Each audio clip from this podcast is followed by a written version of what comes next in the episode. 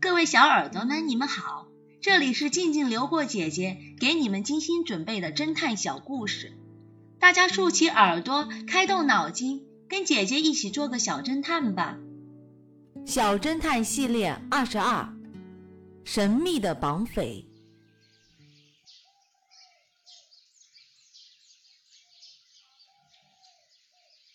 一天早上，大富翁比尔刚到公司。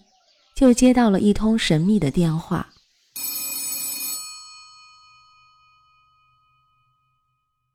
电话那头先传来比尔妻子安娜的哭泣声，接着一个陌生男子的声音响起来了：“赶紧去离你公司最近的中国银行取一百万的钞票，否则你的妻子就会没命。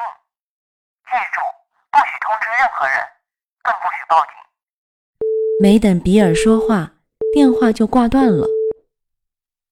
比尔大吃一惊，为了妻子的安全，他立刻下楼买了一个黑色的编织袋，然后去银行取了一百万钞票装了进去。比尔刚走出银行，一辆黑色的商务车发疯似的冲到他面前，车上跳下两个戴着头套的大汉。他们一把抢过比尔手中的黑色编织袋，与此同时，黑色商务车上一个蒙着眼睛、双手被反绑的女人被推了下来。比尔还没反应过来，两个大汉已经穿回汽车，扬长而去。比尔慌忙地扶起被推下车的女人，这人正是他的妻子安娜。见到安娜终于脱险，比尔长长的松了口气。随后，他拦了辆出租车，将安娜送往医院。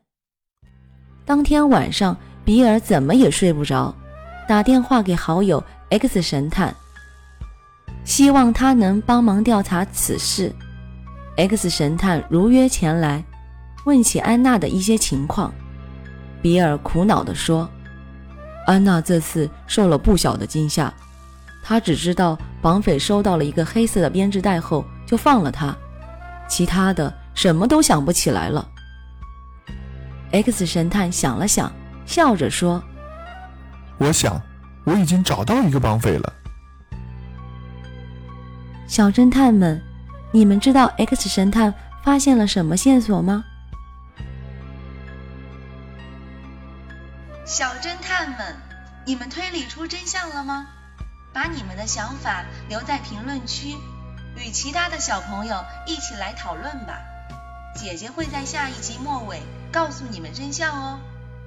记得关注姐姐，这样就不会迷路了。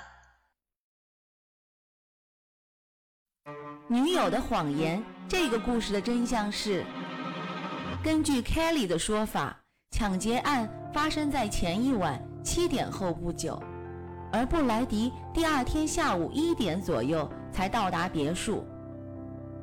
中间间隔了大约十几个小时。如果炉子上的咖啡真的持续烧了十几个小时，不但早就烧干了，连水壶也会被烧坏。可见 Kelly 根本在撒谎。聪明的小侦探们，你们都猜对了吧？你们可真棒！我们下个故事见哦。